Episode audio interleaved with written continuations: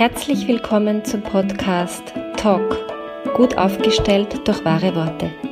Mein Name ist Claudia Schwabeckel und ich liebe es, Klartext zu sprechen und Dinge sichtbar zu machen. Schön, dass du dabei bist. Ja, das ist der dritte und vorläufig mal letzte Teil von meiner Miniserie über Sexualität.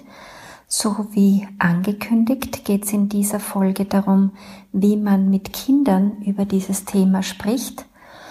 Und jetzt ist dieser Begriff Kinder ähm, in Bezug auf dieses Thema einfach zu undetailliert, weil es macht für mich einen ganz großen Unterschied, wenn ich ein Kind habe, das grad und grad die ersten Wörter spricht oder ob ich ein pubertierendes Kind meine. Also fangen wir doch mal dort an, wo es anfängt, nämlich bei den kleinen Kindern. Und ich möchte dazu einfach eine Information geben, die vielleicht nicht alle wissen oder vielleicht inzwischen schon wieder vergessen haben. Sexualität ist die natürlichste Sache der Welt. Es gibt Aufnahmen ähm, und Videoaufnahmen von Babys im Mutterbauch, egal ob Bub oder Mädchen, die masturbieren. Und weil es einfach dazugehört, es ist die natürlichste Sache der Welt, wenn man die Babys lässt und nicht dieses immer die Windel an und immer irgendein Gewand drüber, ähm, dann ist dieses Erkunden von diesem Körperbereich die natürlichste Sache der Welt. Lust und Lust zu leben ist die natürlichste Sache der Welt. Leider ist unsere Gesellschaft unsere Religion, ähm, unsere ganzen Ängste und ganzen Hirnverbindungen zu diesem Thema so schwierig, dass einfach die wenigsten Kinder da in dieser Natürlichkeit bleiben können. Deswegen sind wir als Erwachsene auch nicht in der Natürlichkeit und deswegen braucht so Podcasts überhaupt wie diesen, weil sonst bräuchten wir das alle nicht. Ähm, also wenn die Kinder in ein Alter kommen, wo sie eine Sprache finden und die Wörter nach und nach erobern für sich, dann finde ich es einfach auch gut, wenn es für diese Mitte und die Sexualorgane Begriffe gibt. Und da beziehe ich mich jetzt auf etwas, was ich in einer der anderen Folgen erklärt habe. Ich finde es absolut okay, wenn man einem Buben, einem kleinen Buben, ähm, das Wort Spazi zum Beispiel äh, als Wort gibt. Nur, und das ist, finde ich, das Wesentliche, ich finde es einigermaßen eigenartig, wenn ein 14-Jähriger noch immer über mein Spazi spricht oder äh, wenn das Thema Sexualität und Penis auftaucht das Wort Spazi als einziges Vokabel da ist. Das ist, finde ich, einfach nicht passend. Und ähm, dann werden oft so diese anderen Begriffe verwendet, die so hart sind und so brutal sind und so auch pornografisch gefärbt sind.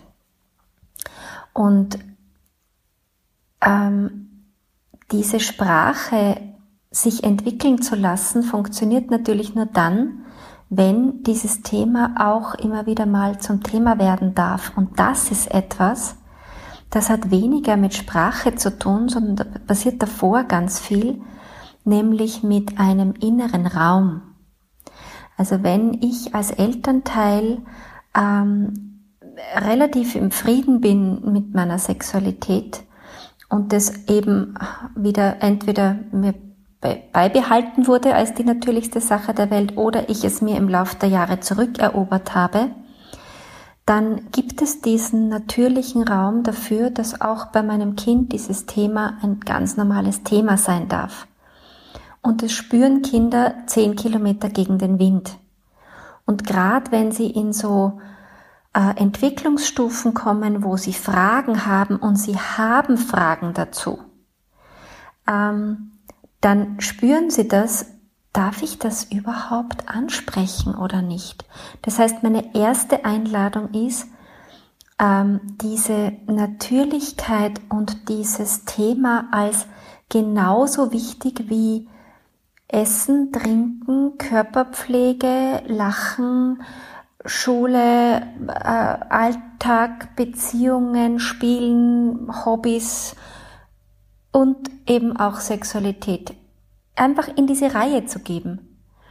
Und nicht das alles und dann kommt lang nichts und dann, wenn es gar nicht anders geht, dann redet man vielleicht auch über Sexualität. Weil das spüren die Kinder und dann können sie ihre Fragen nicht stellen und gehen mit ihren Fragen woanders hin.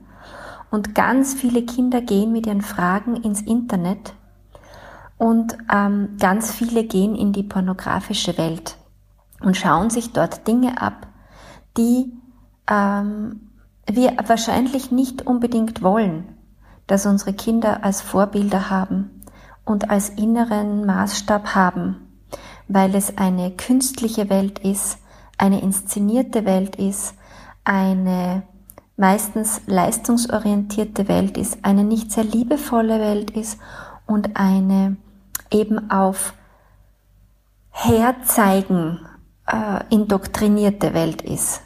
Und bei der Sexualität geht's aber ums Spüren. Man ist nirgends so nackt, und zwar in doppeltem Wortlaut gemeint, also äußerlich nackt, aber auch innerlich nackt, wie bei Sexualität. Es ist, ist nirgends die Symbiose und dieses ähm, ganz sich spüren und zeigen, so wie in der Sexualität, wenn sie gesund gelebt wird. Und wo und wie bitte sollen unsere Kinder in diese natürliche Sexualität kommen, wenn sie ihre ganzen Fragen nicht stellen dürfen? Und was ich so dramatisch finde, ist, also es gibt natürlich in der Schule das Thema Sexualität. Aber und das kreide ich tatsächlich der Schule sehr an. Und ja, ich weiß, es gibt auch schon ganz tolle andere Initiativen und ich bin dankbar um jede in, gute Initiative in diese Richtung. Aber prinzipiell geht es im Biologieunterricht, wenn dieses Thema kommt, schon um äh, Verhütung. Ja, da, da ist inzwischen viel Aufklärung und viel Information da.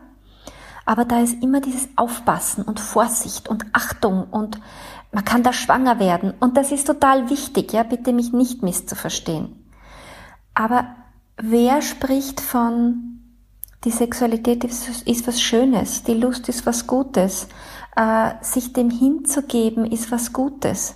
Es sind immer so fünf rote Rufzeichen hinten nach, ähm, die das zu so einem verbotenen Ding machen.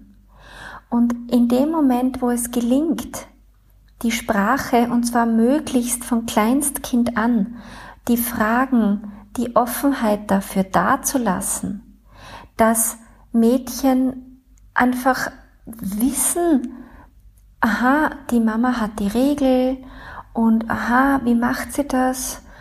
Je nachdem, wie man das halt macht als Mutter, ja, es gibt manche, die verwenden eine Binde und manche verwenden ein Tampon und manche verwenden noch ganz andere Dinge und, und das braucht genauso eine Antwort und es gehört natürlich zur Sexualität dazu und auch dafür Begriffe zu finden und dass auch einfach die Fragen Platz haben dürfen. Ähm, dass dieses ganze Thema Selbstbefriedigung einfach da sein darf. Ähm, und da gehört, finde ich, auch noch eine andere Sprache dazu, nämlich die Sprache fernab von Wörtern, nämlich die Körpersprache. Ein Beispiel, ja. Es gibt Eltern, die so eine Angst davor haben, über eine Grenze bei ihren Kindern zu treten, dass sie, wenn sie ihr Kind streicheln, immer nur am Rücken entlang fahren, dann lassen Sie den Popo aus, obwohl der vielleicht nackt da ist und das Kind es schön fände und machen irgendwo bei den Unterschenkeln weiter, vor lauter Panik. Und ich weiß, dass es da ganz oft zu Übergriffen kommt und ich weiß, dass das ein super heikles Thema ist. Aber ich habe als Elternteil auch die Pflicht, meinem Kind das Thema Grenzen beizubringen und diese Grenzen auch zu wahren. Und wenn ein Kind das ganz offensichtlich körpersprachlich oder sogar verbal ausdrückt, dass es das nicht möchte oder dass sich das vielleicht auch verändert. Das ist bei einem vierjährigen Kind oder einem sechsjährigen Kind oder einem 14-jährigen Kind sicher was anderes.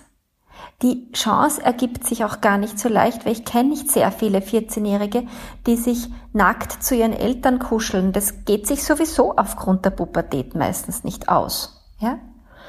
Aber so eine, warum darf man nicht zumindest das Angebot stellen oder die Frage stellen?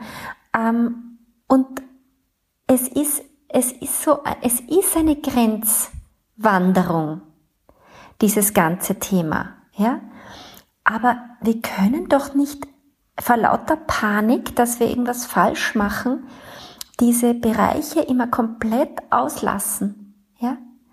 Äh, ich kann auch nicht als Mutter, finde ich, ja, beobachten, ähm, wie dieser, dieser Busen von, von, von meiner Tochter oder meinen Töchtern ähm, heranwächst und so tun, als sähe ich es nicht.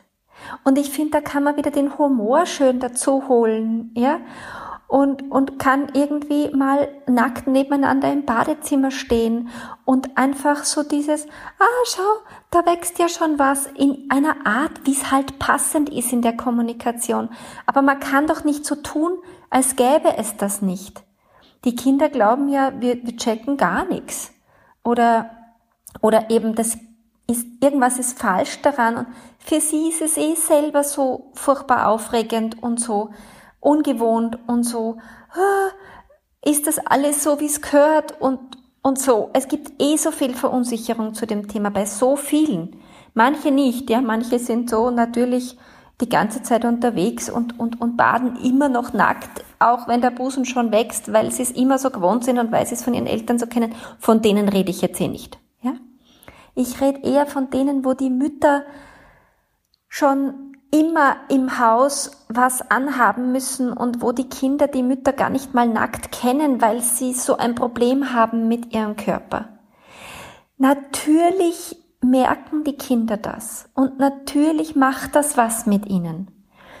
Und diese Folge ist so eine Einladung, überhaupt mal mit Kindern diesen inneren Raum zu schaffen das ist nämlich weit wichtiger, als dann dafür auch Wörter zu finden. Und ja, also auch ich, die ich äh, wage, so einen Podcast, wage zu glauben, kompetent genug zu sein, so einen Podcast zu hosten, äh, merke, dass bei diesem Thema ähm, mehr, noch, noch mehr Achtsamkeit braucht und noch mehr ein innerliches Suchen braucht nach welches Wort verwende ich da jetzt? Oder, oder passt es da jetzt? Oder, ähm, ja, also, das blubbert nicht einfach immer nur so automatisch aus mir raus. Aber es ist doch erlaubt, dass es Themen gibt, wo die Kinder auch beobachten können, dass man so ein bisschen sucht, ja? Oder dass es Themen gibt, wo man vielleicht nicht direkt neben den besten Freundinnen und zwischen zwei Terminen, wo man nur drei Minuten Zeit hat, kurz das Thema grad passt. Aber ich kann doch sagen, äh, Schatzi, ich rede urgern mit dir darüber, aber jetzt grad passt mir das überhaupt nicht. Wann reden wir drüber? Und dann ist gut, einen Termin zu finden und auszumachen. Ja? Reden wir heute am Abend drüber? Also zeitnah natürlich. Das ist immer die zweitbestmögliche Variante, weil die beste ist natürlich, es gleich aufzugreifen. Aber bevor man es gleich aufgreift und eine gute Chance verpasst, das, das gut zu begleiten, ist besser, man verschiebt. Auch auf die Gefahr hin, dass es dann am Abend nicht passt und man muss es nochmal aufnehmen. Wenn die Frage da ist, ist sie schon da. Die wird dann schon nochmal gestellt. Und ähm, dieses aus der Scham auszusteigen und aus dieser Verkrampfung auszusteigen, ähm, ist so ein Geschenk, das wir unseren Kindern dadurch machen können. Das ist unendlich groß. Und, und das ist mir schon auch wichtig, es gibt auch das andere Extrem. Und da, da muss ich sagen, bin ich auch manchmal so ein bisschen irritiert. Also es gibt Eltern, die sind so freizügig zu dem Thema, ähm, dass sie also überhaupt kein Problem damit haben, miteinander zu schlafen und das fast pubertierende Kind äh, hört alles und wenn es möchte, sieht es auch alles. Das ist, finde ich, irgendwie auch schräg. Also da frage ich mich so, wo ist dieses intime Feld, das man auch als Paar hat, als Mann und Frau, nicht als Mutter und Vater? Ähm, und was, was gibt man eigentlich da den Kindern weiter, wenn man so total gar keine Intimsphäre aufbaut und wahrt? Also es gibt ja immer so Extrempole, und ähm, ich finde, bei allem ist so diese Mitte, die gesunde Mitte, ein recht guter Wegweiser und Ratgeber. Und je nachdem, wo jetzt alle, die das hören, sich da dazu zählen, das weiß man eh selber, wenn man ein bisschen in die Selbstreflexion geht zu dem Thema, äh, kann man schauen, an welchem Rädchen ist eigentlich hier zu drehen. Probier es aus. Find deine Wahrheitsstimme wieder, wenn du willst. Und nicht vergessen, lösen, lachen, leichter werden. Bis bald, deine Ausdrucksexpertin Claudia Schwabeckel.